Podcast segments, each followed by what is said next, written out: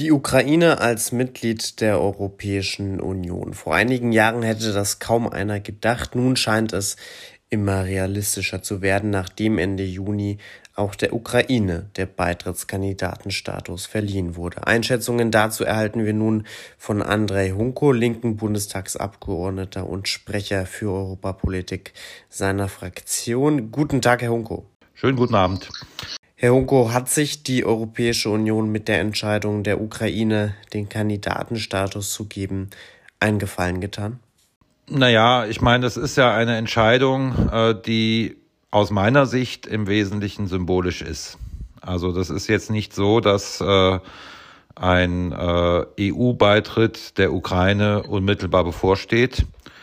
Ähm, wenn man einfach mal schaut, der, den Staaten des Westbalkans beispielsweise wurde 2003 eine Beitrittsperspektive eröffnet. Ich glaube 2009 zum Beispiel, ähm, jetzt mal, nehmen wir mal Serbien, wurden äh, Kandidatenstatus verliehen.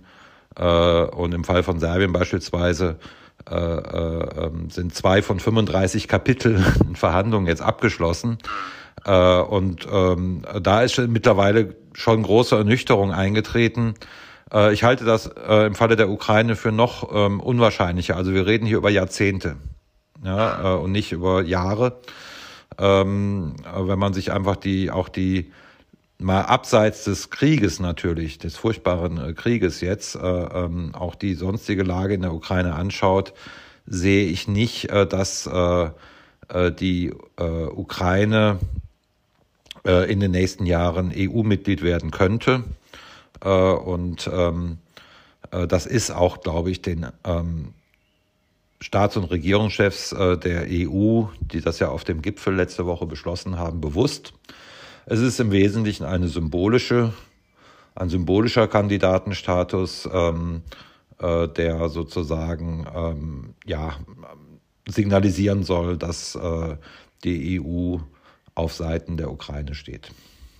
Ist es denn überhaupt gerechtfertigt, dass es die Ukraine binnen weniger Wochen und Monaten schaffen konnte, diesen Kandidatenstatus zu erlangen, wofür ja andere Länder sehr viel länger gewartet haben?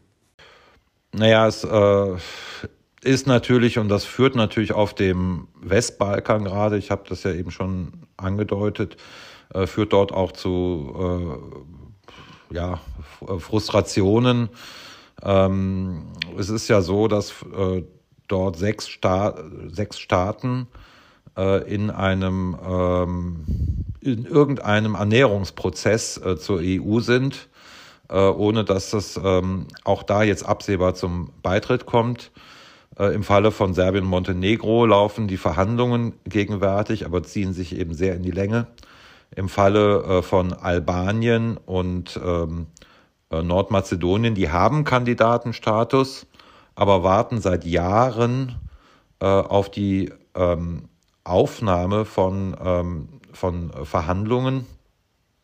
Und im Falle von äh, Bosnien, Herzegowina, ähm, äh, ist, da ist noch gar kein Kandidatenstatus in Sicht. Und Kosovo ist ohnehin nochmal äh, durch die völkerrechtlich umstrittene Situation, fünf EU-Staaten erkennen ja den Kosovo nicht an, ähm, äh, nochmal ein Spezialfall.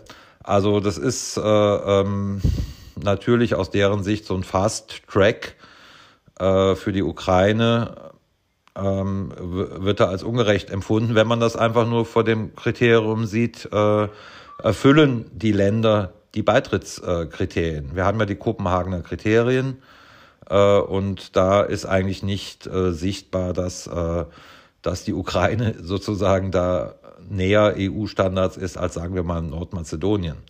Ja, also das, äh, ist, ist, das ist eine politische Entscheidung, da ist viel Symbolik da drin, äh, aber ich glaube, die Einschätzung ist jetzt nicht sehr gewagt zu sagen, dass äh, ähm, äh, das wird in absehbarer Zeit nichts mit, einer EU, mit einem EU-Beitritt.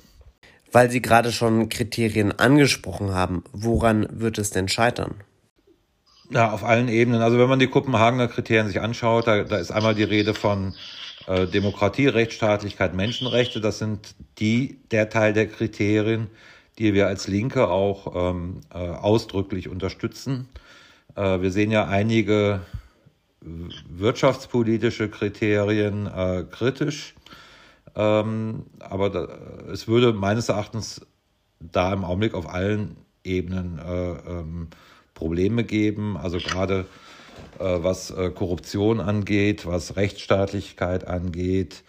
Äh, ähm, wir haben ähm, auch in der Ukraine viele Probleme, die natürlich jetzt im Hintergrund erstmal getreten sind aufgrund des Krieges.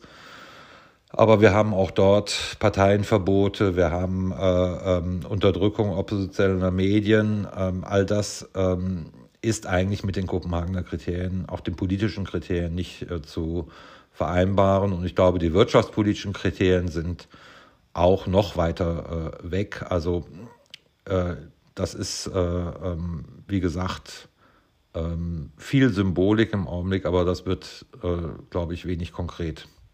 Könnte dieser Beitritt, dieser mögliche Beitritt der Ukraine aber nicht auch eine Bereicherung für die Europäische Union sein? Beispielsweise kommen ja allein 30 Prozent der weltweiten Weizenexporte aus der Ukraine. Das würde ja den europäischen Markt oder den Handel auf dem europäischen Markt sehr vereinfachen. Das als eines als ein Beispiel würde der Beitritt der Ukraine in der Europäischen Union nicht auch von Vorteil sein?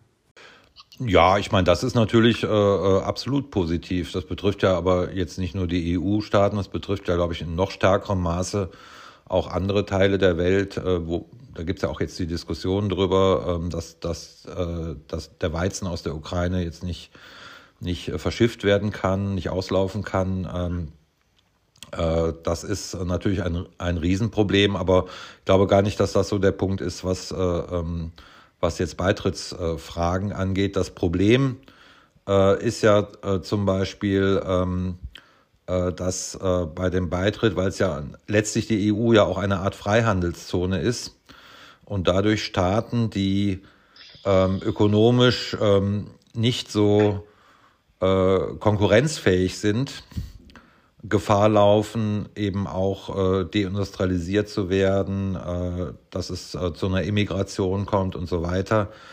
Ähm, all diese Prozesse sind auch schon seit dem ähm, Assoziierungsabkommen mit der Ukraine 2014 ähm, äh, auch schon jetzt vor dem Krieg äh, ähm, ein großes Problem gewesen. Das würde sich, glaube ich, noch, noch, noch vergrößern bei einem vollständigen äh, Beitritt. Aber wie gesagt, ich halte das, ähm, natürlich ist es von einem anderen Blickwinkel aus gesehen, äh, gäbe es natürlich auch viel Bereicherndes, ja, wie es, wie ich ähm, internationale äh, Kooperation und äh, ähm, internationales Zusammenwachsen immer als Bereicherung empfinde. Aber wenn man sich das konkret anschaut, welche Kriterien äh, liegen vor in der EU, welche Wirkungen haben dann auch, ähm, hat, hat dann auch so, so ein Beitritt, äh, dann sieht das alles leider dann doch wesentlich kritischer aus. Schauen wir zum Beispiel nach Bulgarien. Ja, das ist jetzt ein Land, was auch gerade in den Schlagzeilen war, weil die Regierung wieder äh, ähm, äh, gestürzt wurde äh, und wir wahrscheinlich innerhalb von anderthalb Jahren zum vierten Mal Wahlen dort haben werden.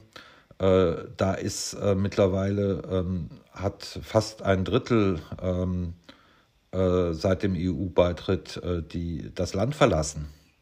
Ja, also das sind ähm, diese ganzen Fragen der Angleichung der Lebensverhältnisse innerhalb der EU ist leider immer mehr in den Hintergrund getreten in den letzten Jahren. Und äh, je größer die, die sozusagen das Gefälle ist dann zu Ländern wie Deutschland oder kerneuropäischen Ländern, desto problematischer dann äh, auch für die Länder, wenn sie der EU beitreten. Herr Unko, dann blicken wir zum Schluss noch auf Russland. Könnte dieser mögliche EU-Beitritt und auch jetzt der Kandidatenstatus der Ukraine für den Beitritt ähm, zur Europäischen Union auch als Provokation verstanden werden von Putin? Den EU-Beitritt, also die russische ähm, Führung hat ja relativ gelassen darauf äh, reagiert. Ich glaube, sie sehen auch, dass das jetzt nicht äh, ähm, äh, keine großen konkreten Auswirkungen ähm, hat. Also alles, was ich da wahrgenommen habe, wie gesagt, ist, äh, dass es äh, ähm, da relativ viel Gelassenheit äh, gibt in der Frage aus russischer Sicht. Ähm, anders sähe es dann glaube ich, auch bei der, bei der NATO aus. Ähm, also eine Frage des NATO-Beitritts ist ja auch einer der Kernkonflikte, die, die auch zu diesem, also in diesem Krieg mitgeführt haben.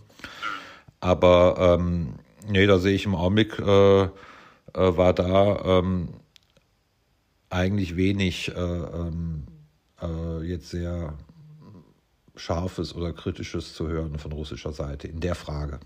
Aber wie gesagt, des, äh, vermutlich deshalb, äh, weil es äh, ähm, die, Russ die russische Seite da auch sieht, dass es ähm, viel Symbolik ist. Sagt Andrei Hunko, Sprecher für Europapolitik der Linksfraktion im Deutschen Bundestag, heute hier im Interview bei Politik mit Stil. Herr Hunko, herzlichen Dank für Ihre Zeit.